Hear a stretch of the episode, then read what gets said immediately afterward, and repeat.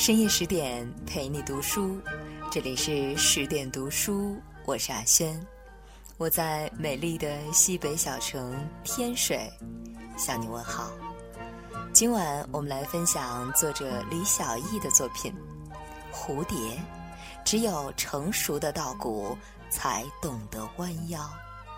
如果你喜欢今晚的这篇文章，欢迎您给十点君留言点赞。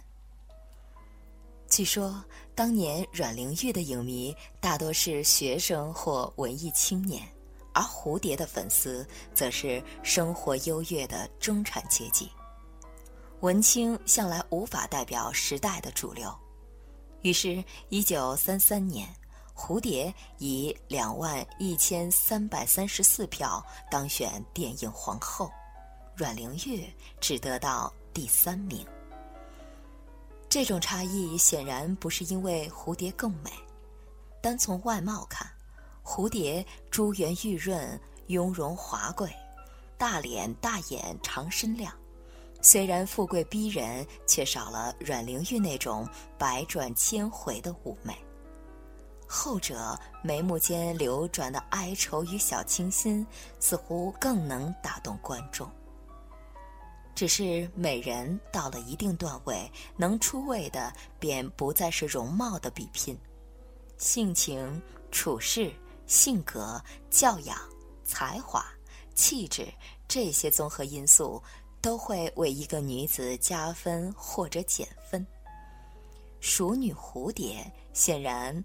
更胜一筹。一九二四年，中华电影学校招生，一千多人应试。一个叫胡瑞华的十六岁姑娘很忐忑。家里最显赫的亲戚是父亲姐夫的哥哥，北洋政府内阁总理唐绍仪。这种血缘的迂回早已稀释了亲情的力度。怎样才能从千人之中脱颖而出呢？他灵机一动，别出心裁地梳了一个红 S 发型，在左肩别了一朵大花儿，长长的耳坠古雅地从耳垂上流泻下来，身着长裙圆角短袄，很复古的打扮，在密密麻麻的时装新女性中卓尔不群。他如愿以偿地成为中华电影学校第一期，也是唯一一期学生。系统学习影剧概论、电影行政、西洋近代戏剧史以及导演、化妆、舞蹈、唱歌等十多门课程，还有骑马、开车之类明星必杀技。从只有几个镜头的卖糖果的女孩到女一号，她积累着从量变到质变的能量。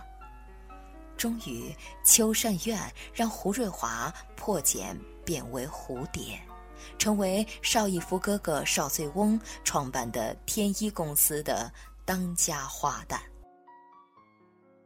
纵然天资再高妙，也没有人能够随随便便成功。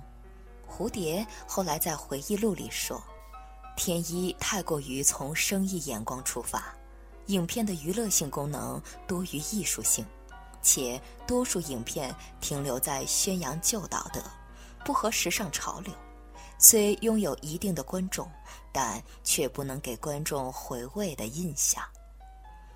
别的女明星为情事苦恼时，她已经在考虑电影商业价值与艺术成就的统一，境界云泥。她颇有语言天赋，能说流利的粤语、闽南话、上海话，甚至为了学普通话，专程到北京。拜梅兰芳为师。一九三一年，有声电影取代默片成为主流，他主演了中国第一部蜡盘发音的有声电影《歌女红牡丹》。演戏配音时，在录音棚一待就是七个小时。虽然他自谦，论演技，我是不如阿阮的。但深陷情伤的阿阮付不出他这份功夫，所以他成为影坛无人能及的一姐。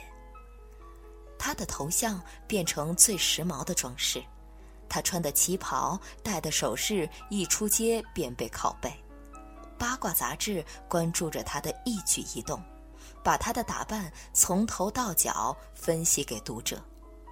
以她作为最美丽女子的模板，甚至她的酒窝也成了美女的重要标志。她是一个懂得入世的美人，竭尽所能地扮演好社交名媛、公众人物的各种角色，而不是做个纯粹的演员。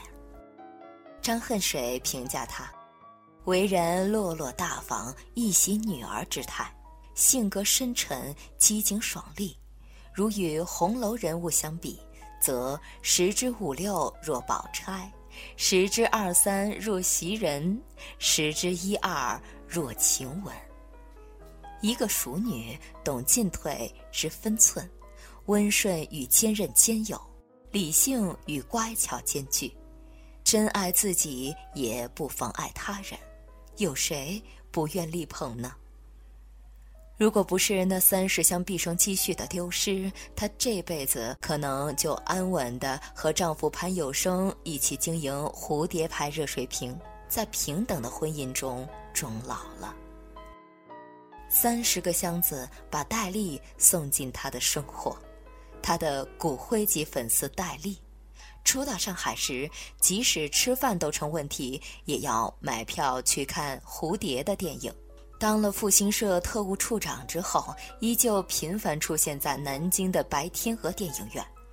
他乐呵呵地对人说：“蝴蝶的一举一动和一颦一笑都恰到好处，什么角色让他一眼就活了？可真是中国特有的艺术之花。”他的作品《歌女红牡丹》《火烧红莲寺》《啼笑姻缘》。空谷幽兰，他久已烂熟。可想而知，当偶像蝴蝶找上门来拜托寻找三十箱丢失的珠宝后，粉丝戴笠喜不自胜。一个普通的捉贼案，他殷勤的用上了军统特权，砰砰的拍着胸脯保证。绝对不能委屈了我们的大明星。在戴笠的授意下，军统安排蝴蝶一家到重庆，在朋友夫妇安排的盛大舞会上，戴笠第一次见到了他的女神。不过，女神对他甚是冷淡，只跳了一支舞，便离去。戴笠怅然若失，接着锲而不舍。他在除夕夜把蝴蝶一家请到自己的曾家岩公馆吃年夜饭。酒宴开始，大力一扫往日的冷峻严肃，满脸春色，谈笑风生，兴奋得像个大孩子。饭后，他陪蝴蝶的孩子玩纸牌，出牌时做出各种鬼脸，逗得孩子哈哈大笑。之后又带着孩子们到花园放烟花。无论如何，我也想象不出飞扬跋扈的特务头子陪着心爱女子和别人生的孩子做游戏的情形，只能说他用情不浅。宝箱里的东西只追回了一小部分，戴笠却按照清单从国外买了同款回来补齐。带着这些宝物，他再次来见蝴蝶。宝箱被打开的那一刻，蝴蝶百感交集。虽然这些物品与自己原有的相似，却是全新，甚至贴着商标的。他瞬间明白了戴笠的用心。推辞吗？乱世中，自己一家老小寄人篱下，处境的艰辛容不得他料出掷地有声的拒绝。接受吗？见惯风云的他，不会不清楚接下来的代价，一点儿都不动心吗？恐怕没有女子能够在这样感情与物质的双重夹击下纹丝不动。她是个多么玲珑的女子！当着戴笠下属的面，他微微低首，轻声说：“是的，或许只有成熟的稻谷才懂得弯腰吧。接下来便顺理成章了。形同虚设的丈夫被打发到滇缅经商，即使明知把妻子一人留在重庆是羊入虎口，可是看着两个年幼的孩子和白发苍苍的岳母，想到传说中戴笠的冷酷乖张，潘有生只能忍痛泪别。他是真的爱老婆，他宁愿守着有缺憾的你平静终老。也不舍得让你去舍生取义。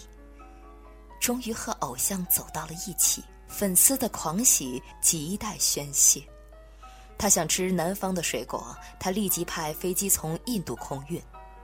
他说拖鞋不舒服，他一个电话让人弄来各式各样的鞋子给他挑。他随口说窗户小，光线暗。他急忙命令在公馆前方专门为他再建一幢花园洋房。他还选了地名吉利、环境优美的神仙洞另修居所，为了汽车可以直达门口，省却他的爬坡之苦，他亲手测地形、修车道，所经之处人畜撤离，房屋拆迁。他还亲自设计在斜坡上用石块镶成“喜”和“寿”两个大字，栽种各种奇花异草，甚至他遣散了所有相好过的女子。而他已经三十六岁，最好的年华早已逝去，还拖着两个孩子，离过一次婚。如果他愿意，比他年轻美貌的女子很多。他爱她吗？不用拿迫不得已来替他掩饰，也不用揣测他是否移情。一个三十六岁的熟女，太明白爱情是什么，太清楚生活的起承转合，太了解人生的悲辛与不得已。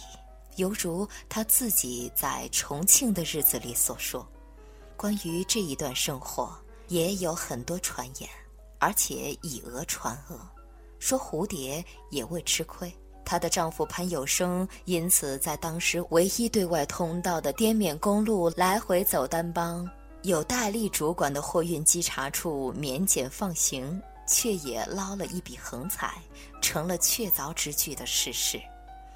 现在我已年近八十，心如止水，以我的年龄也算高寿了。但仍感到人的一生其实是很短暂的，对于个人生活琐事，虽有讹传，也不必过于计较。紧要的是在民族大义的问题上，不要含糊就可以了。他还说：“我并不在乎，如果我对每个传言都那么认真，我也就无法生存下去了。”我和张学良跳舞的事情闹了近半个世纪，现在不都澄清了吗？很聪明的回答。没有急切的辩白，没有锱铢必较的抠字眼，没有摆事实、讲道理，试图把一切交代清楚，更没有人言可畏的寻死觅活。明白却不点破，你设扣，我入扣。欲语还休，这就是熟女的祸后。一九四六年三月十七日，筹备着和蝴蝶结婚的戴笠死于空难。随着飞机的爆炸声，一段是非莫辨的情感化为尘埃。第一时间，她回到丈夫潘有生身边，两人迁居香港。她重登心爱的银幕。但她很清楚，年过四十的自己不再是舞台上的主角。既然老去，就要演适合年龄、身份的角色。于是她改演中老年角色，虽然戏不多，但他依旧认真。平常心为他重新铸就了另一段辉煌，片约不断。和李翰祥合作的《后门》让五十二岁的她成为第七届亚洲电影节最佳女主角。她和丈夫继续经营蝴蝶牌热水瓶。他真是个宽厚而深爱她的男子。无论是在外的生意，还是在家的生活，包括一双儿女的教育，他都安排得妥帖周到。直到一九五九年，他因肝癌躺在了病床上，那是他最痛苦的日子。他瞒着他的病情，轻松地劝慰他，和他一起计划病愈后去欧洲疗养，期待着奇迹的发生。一九五九年初秋的一个清晨，他开了一罐他爱吃的草莓罐头，他像有预感一般拉过他的手，抱歉地说：“瑞华，我实在有些对不起你啊。今后的日子还很长。”两个儿女就靠着你一个人了。这次他演惯了别人的悲喜，却哭不尽自己的哀伤。晚年他改名潘宝娟，潘是对亡夫的纪念，宝娟则是他儿时的乳名。人生渐行渐短，他却返璞归真。他把家安在温哥华一座靠海的二十五层的公寓里，每天阳光掠过太平洋的波涛，照进他的阳台。他和老姐妹们打麻将、学英语、逛唐人街，还结伴去参观了好莱坞。一九八九年四月二十三日，他说：“蝴蝶要飞走了。”这是他人生留下的最后一句话。八十一岁的古稀老妇，依旧有着诗意情怀。深夜十点，感谢你的收听。在文章的结尾，想告诉大家一个好消息：十点读书开放了一座免费开放的成长图书馆，十天陪你听本书。想和你一起在阅读里遇见更好的自己。在这里，既有解忧杂货店、肖申克的救赎、简爱这样影响全世界的经典名作，也有自控力、非暴力沟通这样的职场实用宝典。免费开放十天，陪你听本书。如果你有兴趣，欢迎搜索关注微信公众号“十点读书”，进入成长图书馆。跟我一起阅读好书，成为更好的自己。如果你喜欢今晚的这篇文章，欢迎你给十点君留言点赞。更多好文，欢迎您关注微信公众号“十点读书”。我是阿轩，我们晚安。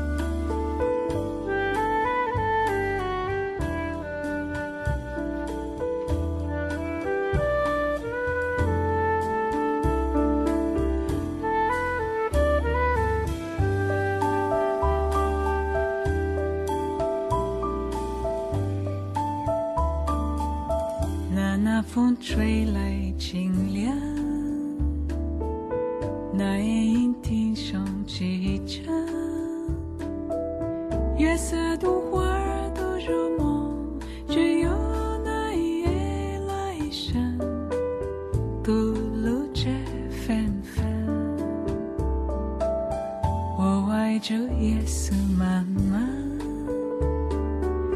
也爱这夜莺孤城。更爱那怀抱的梦，拥抱着夜来香，吻着夜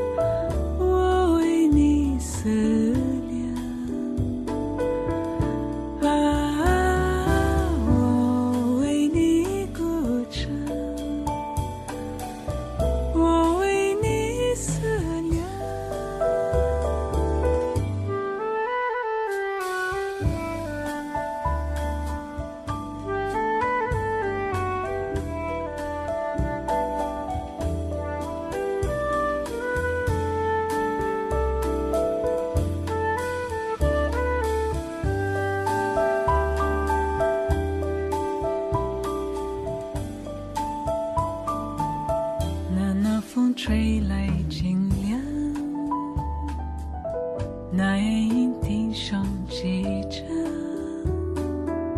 月下独花儿独入梦，只有那一夜来生，吐露着芬芳。我爱主耶稣满满，也爱主夜